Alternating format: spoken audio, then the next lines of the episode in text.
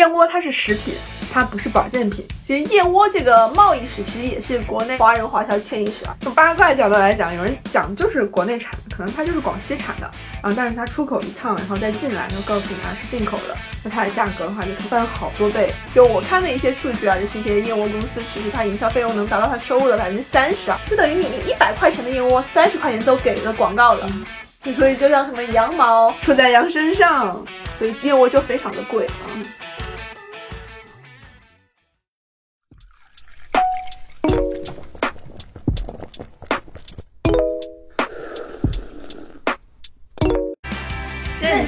活，理性消费，这里是商业腊八粥。大家好，这里是商业腊八粥，这是商业腊八粥的第一期智商税系列。之所以想做智商税系列，是因为我周围很多朋友其实经常踩坑交智商税啊，就是乱花钱。对对对，乱花钱。对，然后我也是觉得说，生活中有很多这种反常识的一些一些事情啊，包括我们消费购物也有很多这种，呃，其实并不是跟我们表面上看到的一样，可能它本质并不是那样的。这是我们想做智商税系列的一个缘由。后来我们就是经过这些广撒网啊，就在朋友圈里，然后问大家说，经常叫智商税系列，大家最想关注的是哪一个？排名第一的，大家猜的是谁？当然是燕窝，说的没错，就是燕窝。很多人就经常说啊，这个买燕窝呀，到底是不是智商税啊？燕窝到底美不美白呀？对，这一期我们就来讲一讲燕窝智商税。哎，毕姐，为了这次选题，我可是斥巨资买的燕窝，然后上次送给你了，你吃了感觉怎么样？哦，我吃了呀，我晚上就拿了一瓶你给我的燕窝就喝了。我觉得那个呀，好甜呀！送我的是真燕窝吗？那燕窝毛都没有啊，一点作用都没有吗？燕窝毛都没有。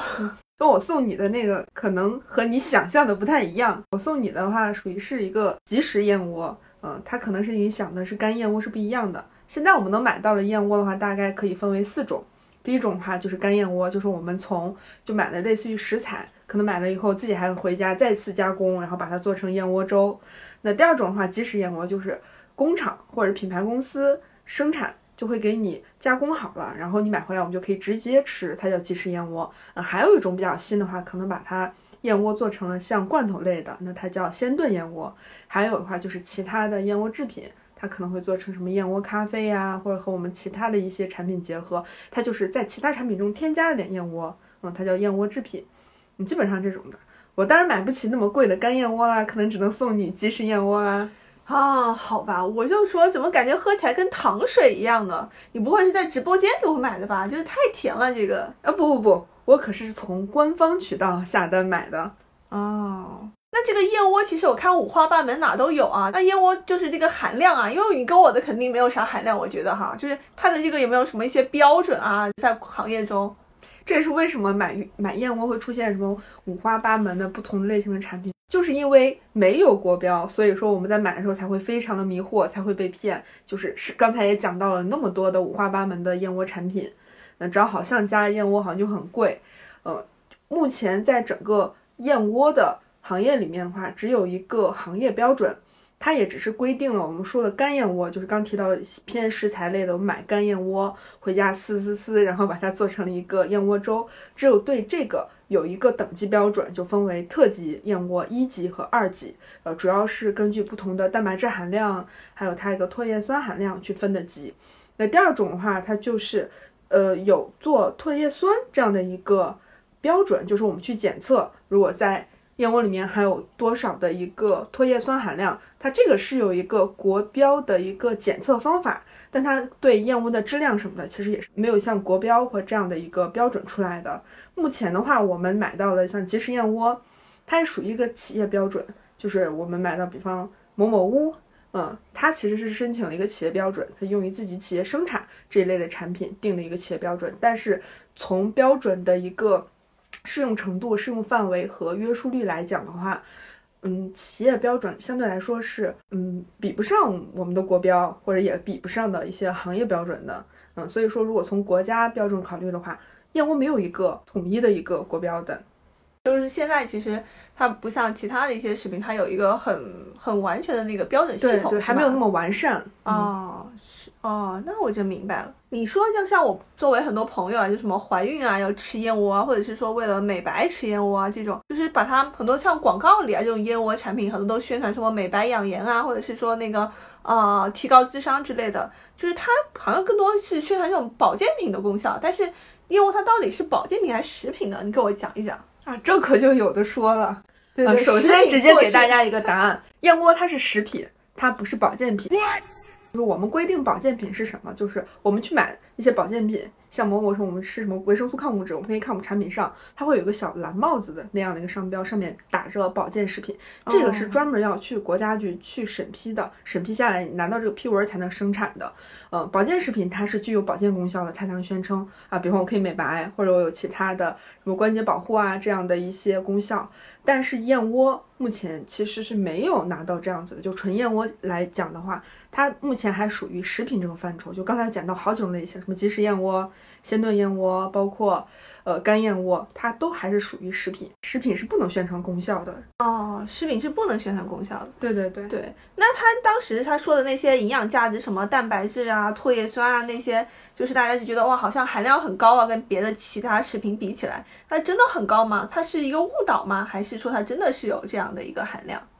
单纯从蛋白质含量来讲的话，燕窝它确实含量是比较高的。一般干燕窝为例好了，我们干燕窝的蛋白质含量有百分之四十以上。那如果单纯这样讲的话，它属于确实属于高蛋白质含量，但是高蛋白质它并不等于是优质蛋白质。我们所谓的优质蛋白质的话，就是我们人体中所有必需氨基酸都要从这种蛋白质，就是这个食物里面来源获取。你比方牛奶、鸡蛋，这些都属于完全蛋白质。但燕窝它的蛋白质的话，大部分是胶原蛋白，它属于不完全的蛋白质。也就是我我如果要吃蛋白质，我吃了燕窝，我还呃还要喝牛奶，我还要吃鸡蛋才能补充，才能满足我人人体所必须。那如果以优质蛋白质来划分的话，其实燕窝它不属于一个优质蛋白质的来源，它只是含量很高。这一点的话，确实是的。就等于说我早上其实如果想补充优质蛋白的话，完全就是牛奶、鸡蛋就可以了，够够的了，就非常，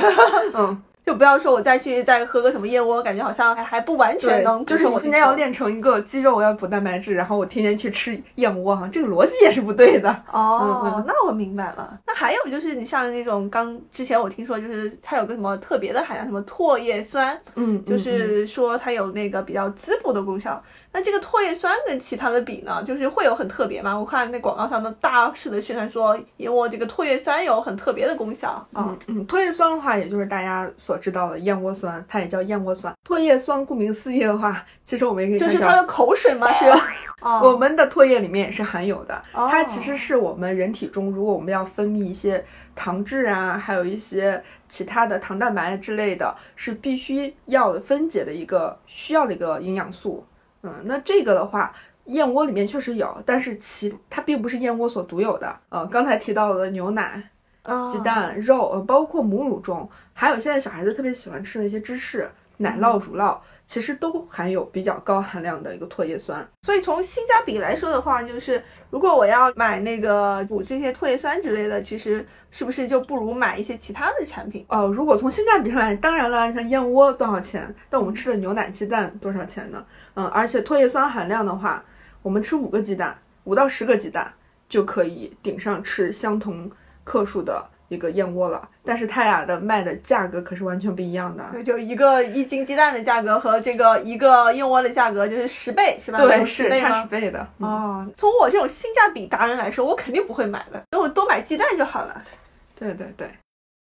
你刚才说的很多这种是比较原理性的，就是食品硕士给我们普及这种食品原理，就是我还是，有点上课的感觉了。像我这种爱美的小姐姐，她到底美不美白，对我来说很重要，特别是夏天要来了，它到底美不美白？嗯，因为刚才提到了嘛，它蛋白质属于胶属于胶原蛋白。嗯那胶原蛋白其实大家都知道，那吃胶原蛋白的话，也可以单纯有其他非常多可替代的补充我们的胶原蛋白。现在很多商家也提到燕窝中有什么表皮生长因子，呃，这个确实有，因为胶原蛋白里面也有这个，但是有很大的问题就是。没有去做过一些实验或者一些临床去验证，我们把燕窝吃下去之后，经过我们人体强大的一个肠胃消化系统，它的表皮生长因子还在吗？这个其实是存疑的，也没有被证实的。这是第一个。第二个的话，就是现在叶酸它这样的一个在资料中显示，它只做过一些动物实验，可能会对大脑发育有潜在的影响，但是资料啊和样本量都特别的少，没有那么多的资料和实验去证实。何况它还没有做过人体，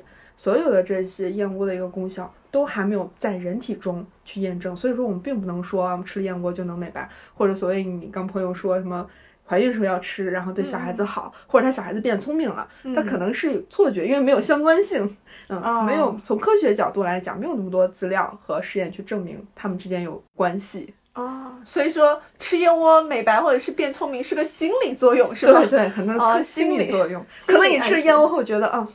我好像吃了这么好的东西，那肯定是有点作用的。哦，你就跟《红楼梦》那里面那些里面的这些这些各种大小姐啊，然后吃燕窝，可能他们也是一种。就心理作用要显得自己就是很很贵，很贵的那种。所以说你刚才说的那些，就并没有美白的功效，是吧？没有证实这个这个功效是有用的，对，并没有在人体中被证实。那我问你一个问题，也对你来讲，你对燕窝的第一印象什么时候？哇，那可早了去了，那感觉暴露年龄了。就是小的时候，那时候看 TVB 嘛。那个时候你就会经常看到那种，就是香港不经常很多种港剧啊，拍那种什么豪门富太，然后创业史、家族争斗史，然后里面的一个豪门富太每天都会有那个管家，是吧？那个管家叫小姐，您的燕窝，对对对对，燕窝粥，对对对，就很小心翼翼的给他端到去，然后每天早上一杯或者是晚上一碗那种，然后你就觉得哇，感觉哇很有生活情调啊，就感觉这个燕窝感觉很贵的样子。对，那个时候就知道了要有燕窝这个事情。后来其实我就不是研究新消费嘛，看了一些很多资料，就像才知道说，原来我们国家是一个世界上最大的燕窝消费国，我是为中国人而生，对对对对，世界是这个意思，就是大家对吃燕窝还是有一种执念啊，就是就可能从古至今就有这种执念。然后我后来又看一些数据，其实燕窝其实它是。不是国内生产的，它很多还是进口贸易。对对，像好像从一六年到二零年，就过去五年，一个燕窝进口量就翻了七倍，就感觉大家感觉平时这个钱包感觉有很多都非常鼓，是吗？对对对对，买燕窝了。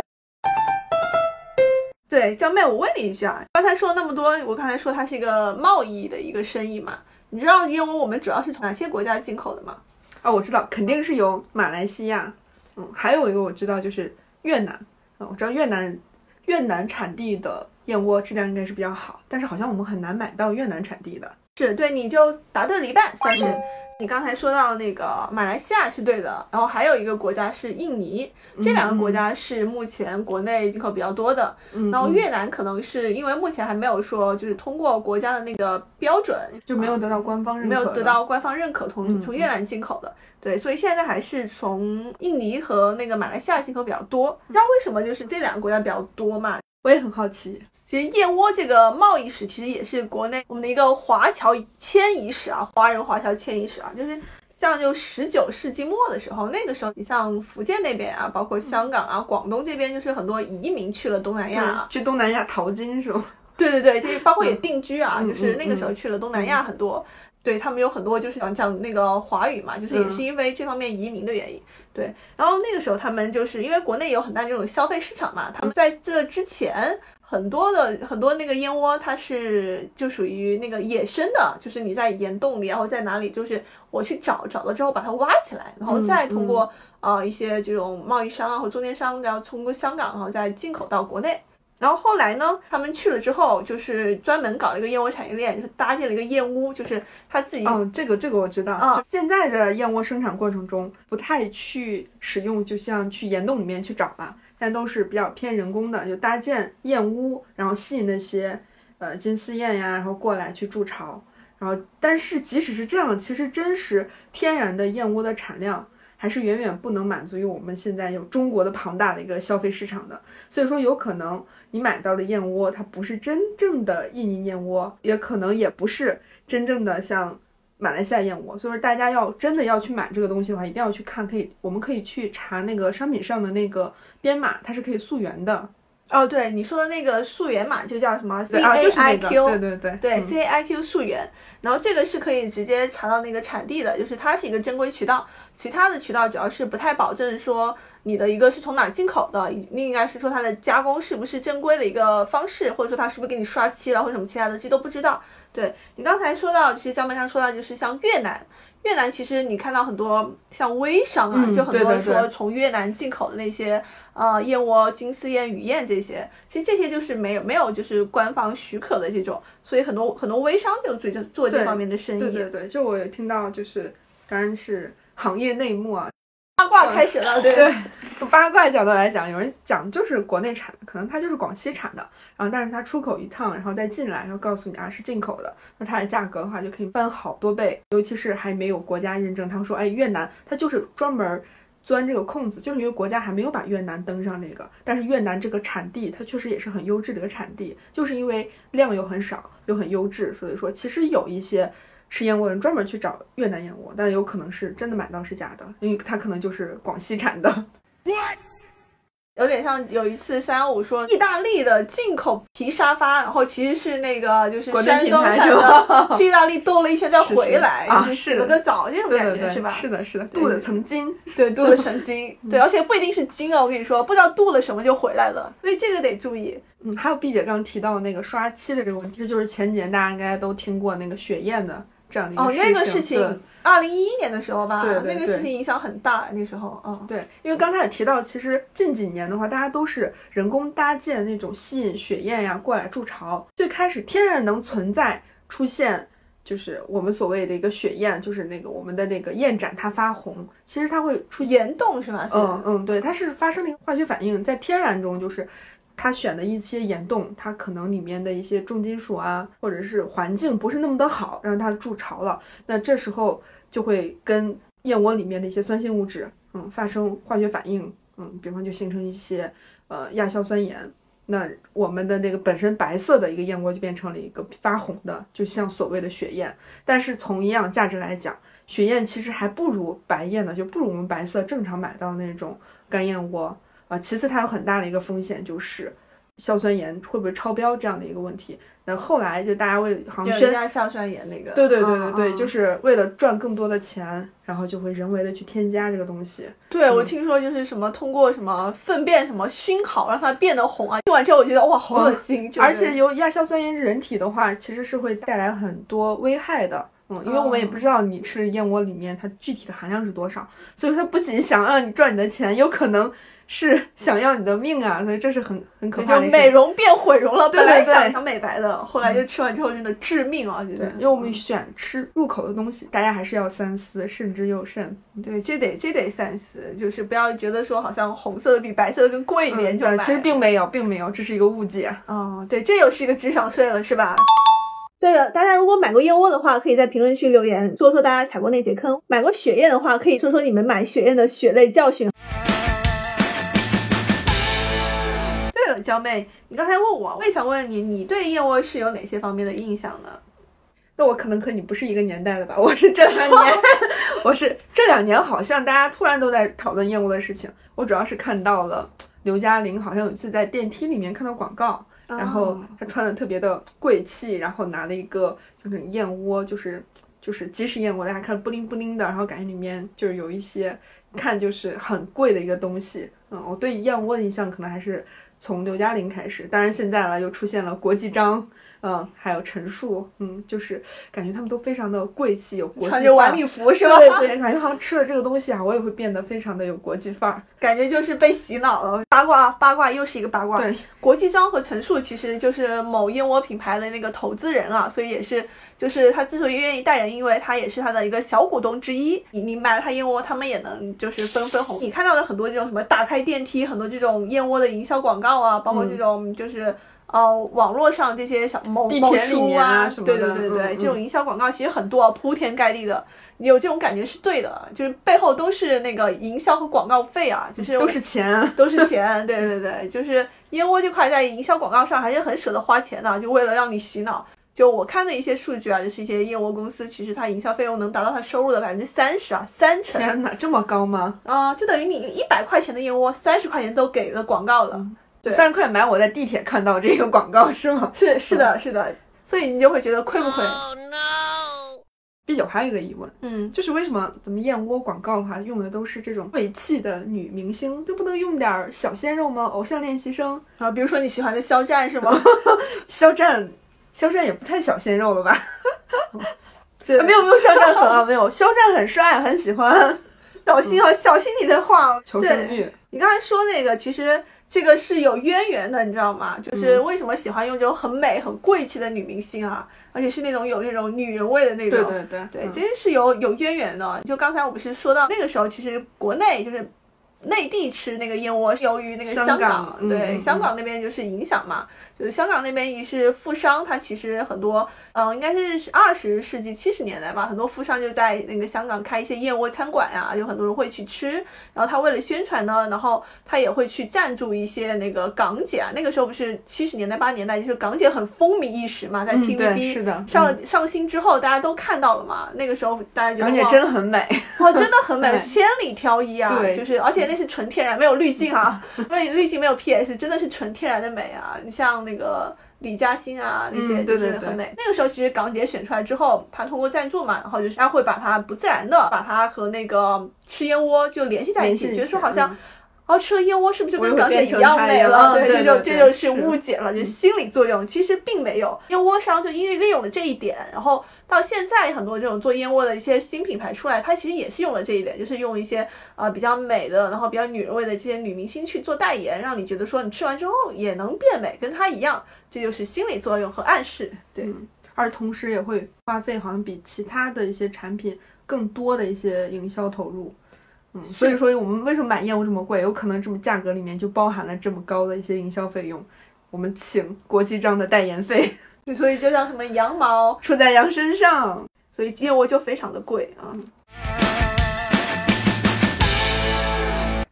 什么这么贵还这么多人买呢？你看，像我要不是为了这次选题，我肯定不会买这样的一个，因为对我来说，从营养角度来讲的话，啊，我肯定不会去选择。补营养去吃燕窝，第二他们买了这么多，感觉好像有很多都是营销费用，但是它为什么还是这么火呢？就投票的时候也是，大家对燕窝是非常好奇的，觉得呃燕窝可能又是第一消费大国是吧？是，嗯，对，为什么这么贵，他还这么买？是不是智商税？其实买燕窝它有很多心理啊，就是最开始的时候，其实买燕窝就是因为是送礼，不是自己吃啊，你就送那些啊公费送礼呀，就是或者是当时那时候物以稀为贵嘛，那个时候其实燕窝的就是生产还没有那么多，然后也是比较贵的，然后嗯大家都是用来送礼啊、走亲戚啊，都是这种，然后去要面子嘛，肯定是越贵越好，是吧？拿得出手。对你就像史玉柱那个老白金送礼只送老白金的 洗脑广告，就是不小心暴露了我真的和你的年龄，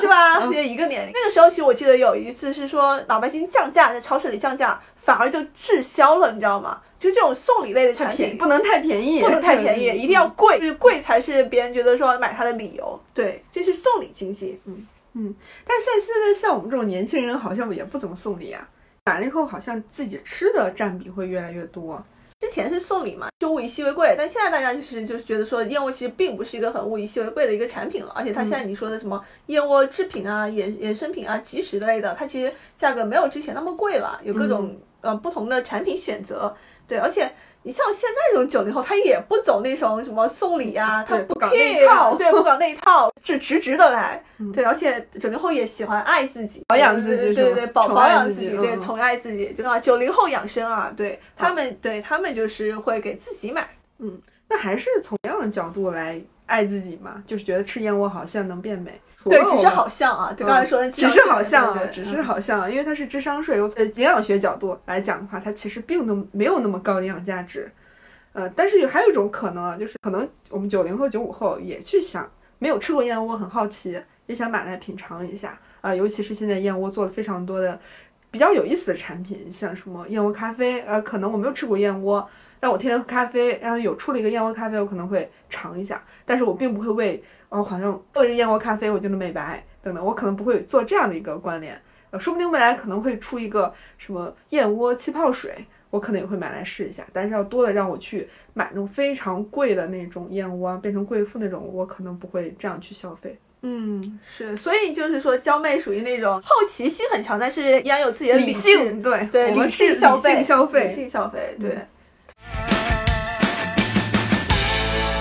刚才就说了很多啊，我们来总结一下那个买燕窝容易踩的那些坑哈。嗯，第一个就是食品学硕士告诉你，如果从营养学角度来讲，燕窝的营养价值还不如平凡的鸡蛋，那还不如我们天天去喝牛奶。